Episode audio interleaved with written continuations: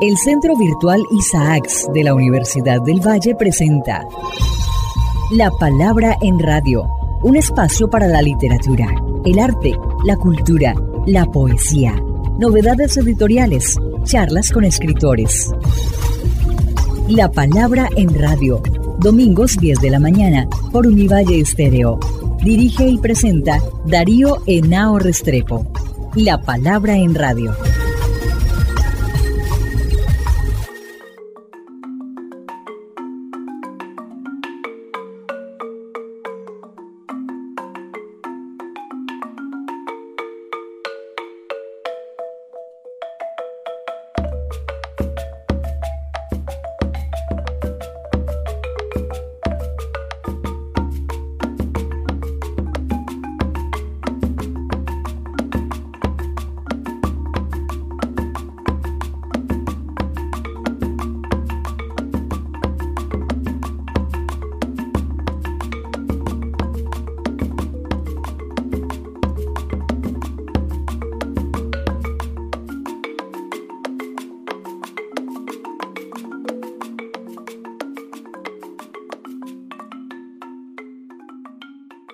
Bueno, estamos aquí en el decimotercer Simposio Internacional Jorge Isaacs, la patria literaria, que en esta oportunidad se ha propuesto, trayendo una serie de investigadores de la literatura colombiana de todo el país, 35 en total, para sentar las bases de la historia crítica de la literatura colombiana. Estamos aquí con Carmen Millán, quien fue durante 10 años directora del Instituto Caricuervo, quien estuvo muy actuante y nos participó y fue definitivo en el año Zapato Olivella y en la publicación de la obra de Manuel. Hizo incluso cosas muy bellas sobre Manuel. Y bueno, queremos hablar con Carmen en el marco de este simposio, empezando por la perspectiva que tú tienes de lo que podría ser historiar la literatura colombiana, siguiendo el ejemplo de nuestro maestro Noé Trick.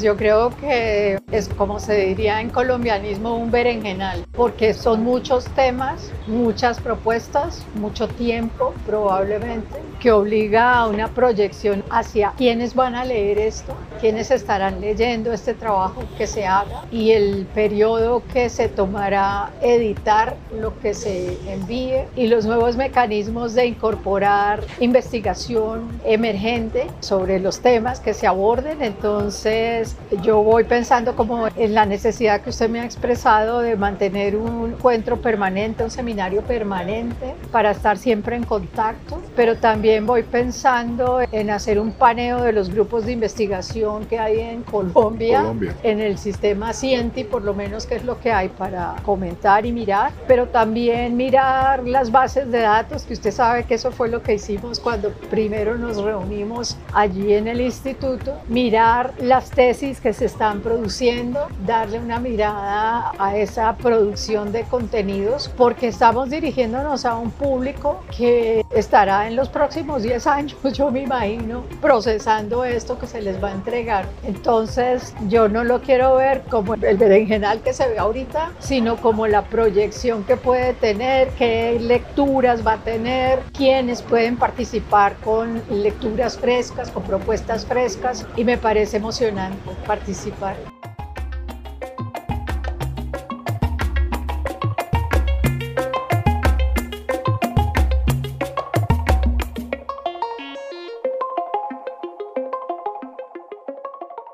Lo que hemos discutido bastante y en la cual tú tienes una larga experiencia y ya lo has señalado extendamos un poco el análisis. Hoy Colombia está mucho mejor preparada en archivos, en bases de datos. ¿Y qué ideas crees tú nos pueden servir en este momento en ese campo de que hemos hablado tanto en este simposio de la archivística? Hay varias cosas que pueden mejorar, seguir mejorando. Estamos ya preparados para tener una red de archivos literarios. Estamos también ya preparados para segmentar la enorme tarea de digitalizar las revistas, revistas que pues pueden arrojar cosas tan maravillosas como lo que se hizo con letras nacionales, que ya nadie más necesita hacer eso porque ya están puestas ahí, pero la cantidad de revistas que tuvieron existencias efímeras, dos, tres, diez números o largos, varios años, y que toca irlas a ver en papel y que podamos tener una referencia diferenciación que nos permita tener un archivo global, que saber que si una revista está en el nodo de los archivos están todos. Yo creo que eso es como lo que ese modelo ya está funcionando con las bibliotecas, debido a que hoy en día pues el problema en las bibliotecas es espacio. Espacio. Y entonces las bibliotecas se especializan, dicen nosotros vamos a adquirir esto, ustedes adquieren esto y en la proximidad de las redes, que es que si está en un punto está en todas, esa misma lógica de estar en una red y ser un nodo para cada tipo de información de repositorio, como nos recordaba Elisa, que una cosa es repositorio y otra cosa archivo, podamos tener todos acceso a todo, que es la idea. Bueno, y lo otro que va de la mano con esto es que hemos estado pensando siempre, y ya lo has señalado tú al comienzo, el tema de para quién vamos a hacer una historia crítica de la literatura colombiana. Bueno, yo hablando tantas veces con Noé, nuestra larga amistad, siempre me decía, bueno, son los investigadores, los estudiantes universitarios, los profesores de colegio, los estudiantes. Es decir, hoy en día es muy importante que nos indaguemos el tema de los públicos para que nos des tu opinión y además la experiencia que has tenido a través de tantos proyectos en los cuales has participado. Mire, yo creo que es un proyecto que debe estar alejado de la bibliometría, de esos ensayos oscuros que yo molesto, pues habiendo formado a tantos jóvenes investigadores e investigadoras. Yo sé que hay una escritura y un protocolo académico para escribir y que hay que tener el fetiche de la cita y todas esas cosas, ¿verdad? Pero yo creo que eso está destinado a que lo lean pocas personas, la mamá y los enemigos de uno para criticar lo que uno escribió. Yo creo que uno debe buscar un tipo de escritura, un registro de escritura que sea de referencia, que remita para que uno continúe haciendo las redes y conexiones de información, que lo lleve a uno a los textos que se citan, que provoque la lectura, no que lo aleje a uno en un aparato de eso que feamente todavía siguen preguntando en los proyectos de investigación y que ya con la inteligencia artificial pues suena chiste, que es el estado del arte. Entonces, yo sí creo que esto debe proyectarse para hacer un libro o una colección de ensayos en unos libros que probablemente vayan a estar también digitales y que estén interconectados de una vez con los textos que citan y los derechos de esos textos los podamos tener para uso académico. Es decir, que tiene uno que pagarse no sé cuántos millones de pesos y dólares para citar a García Márquez, qué pena, pero no. Yo creo que el público que podría llegar de esa manera sería el público que deseamos, el público que lea esto, no el tipo de público de académicos que pongan ese chulo ahí en la hoja de vida, lo pongan en el CEVELAC, lo pongan en el currículum y no lo lea sino la mamá y los enemigos. Perdón por la franqueza.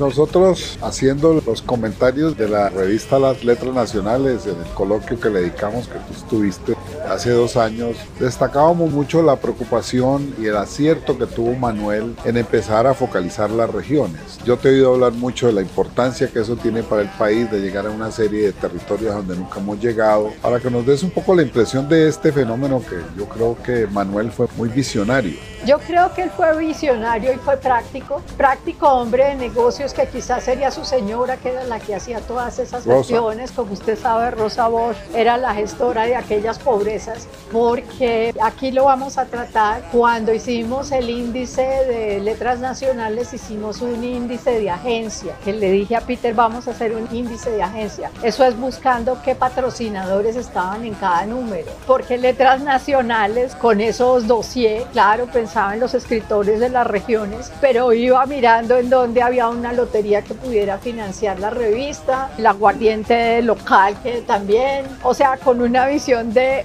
¿Dónde puede haber patrocinadores? Yo me le meto a esto y vamos saliendo. ¿Dónde él obtuvo respuesta positiva o Rosa obtuvieron respuesta positiva, pues se le aplicaron y llegaron a ello. Entonces, a mí me parece que eso no es ninguna, como siempre me figura, que es coordinando, arreglando, consiguiendo. Mi padre decía que yo organizaba hasta las cucarachas, entonces todos los proyectos me figura organizar. Ya no quiero más eso, yo lo dije ayer, yo voy de salida de todas las organizaciones. Me veo haciendo preparación de equipos, por ejemplo, de gente que vaya a asesorar, vaya a ser asistente de, de investigación para aprender a mirar en documentación antigua, para aprender a mirar en libros del 19, en libros del 20, cómo debe usted documentarlos, cómo son las cédulas de ciudadanía, qué partes deben mirarse, la importancia de las páginas legales, de las fuentes que uno consulta, que le aportan, esas cosas. Equipos que estén con el mismo lenguaje,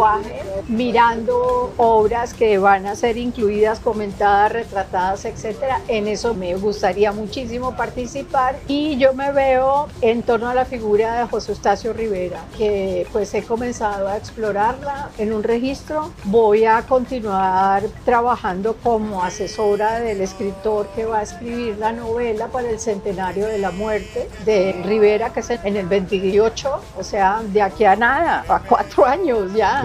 ¿No? Eso es lo que mi horizonte humano de vida, como decía el biógrafo de Silva, me invita. Yes. Me veo en eso y me veo en lo que nos decía Ola Siregui ahora, de tratar de hacer unas conexiones con las otras formas de comunicar la literatura con sus interrelaciones. Usted sabe que yo desde 1997 tengo un programa en Javeriana Estéreo que se llama Música Literatura y está haciendo esas conexiones. Entonces me veo buscando conexiones con cine, conexiones y buscando los derechos para que carambas a una cosa académica le permitan hacer esa búsqueda y esa conexión. Hemos estado aquí en una reunión de colegas muy cordial para que nos des tu impresión, dijéramos, humana e intelectual de lo que hemos hecho en estos días. Ah, hemos charlado de lo más sabroso, como dirían.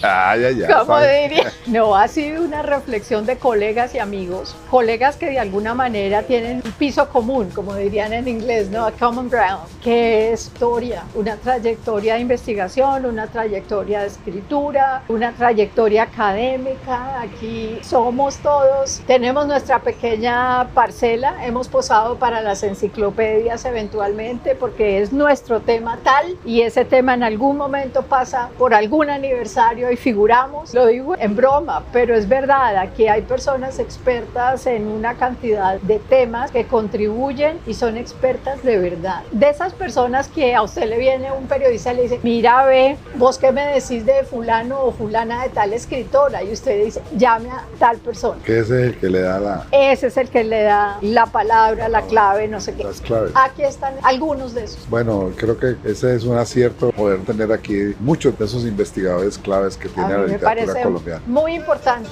y me parece todavía más importante que estando en la Universidad del Valle se- que haya tanta comunicación, que hay tropel y nos venimos para acá y seguimos conversando con toda la agilidad que tiene una organización de gente que se conoce. Una historia crítica de la literatura, como lo vimos en el caso argentino y en el caso nuestro, en cualquier historia tiene unas figuras. Y obviamente Rivera es fundamental. Y entonces la pregunta obligada es ¿por qué Rivera ahora? Porque Rivera nos conecta con los autores brasileros de las novelas de la selva y la selva nos conecta con temas que van a ser los dominantes en la agenda del mundo, porque podemos entrar a la selva con múltiples miradas y las miradas literarias pueden llevarnos de la mano a encontrar las lenguas, las otredades, las extinciones. Rivera es maravilloso pretexto para entrar en ese mundo que es el mundo en el que va a estar centrada la posibilidad de supervivencia y de pulmón de esta tierra.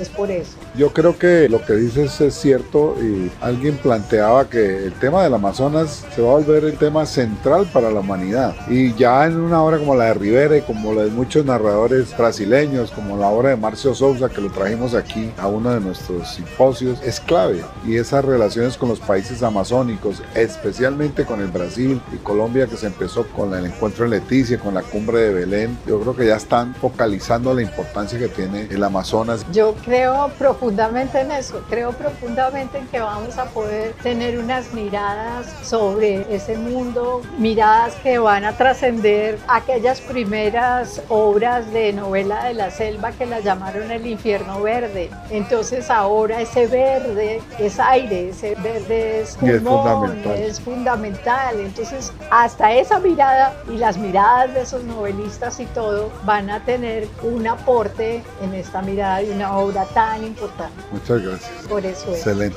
Bueno, muchas gracias. Bueno, te agradezco mucho.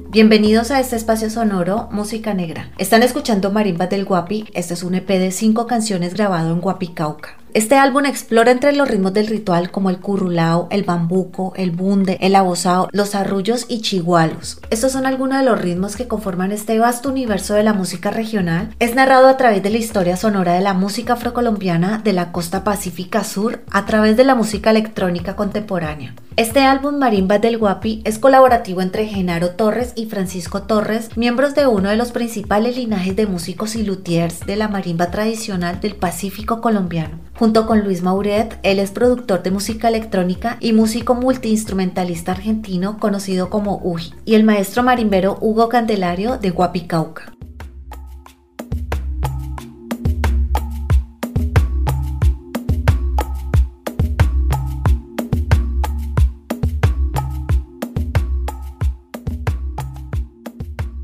Este álbum, Marimba del Guapi, y el documental que surge de él, es grabado en la casa de madera de la familia Torres a orillas del río Guapi. Este trabajo discográfico es realizado por Discos Pacífico, el sello Llorona Records, en alianza con los territorios, bajo la iniciativa de Nómada Simbiosis. La cultura afrocolombiana del Pacífico Sur será de gran importancia en el desarrollo y entendimiento de la cultura afroecuatoriana en las tradiciones, los ritos, las sonoridades, su música y la instrumentación son muy similares en ambos países en la región Pacífico Sur están conectados con su música a través del río Mira, permitiendo llevar los sonidos a través de sus aguas y sus expresiones tradicionales culturales, demostrando así cómo dos pueblos se unen geográfica y culturalmente. Están escuchando Andarele, esta es una pieza tradicional y ritmo tradicional afroesmeraldeña. Se interpreta a partir de un conjunto de marimbas. Se utiliza especialmente para las festividades de la población afroesmeraldeña con dos cununos, un bombo y un guasá. El cántico se desarrolla a través de respuestas que se van generando entre hombres y mujeres. Su tiempo es moderado y en compás binario es 2x4.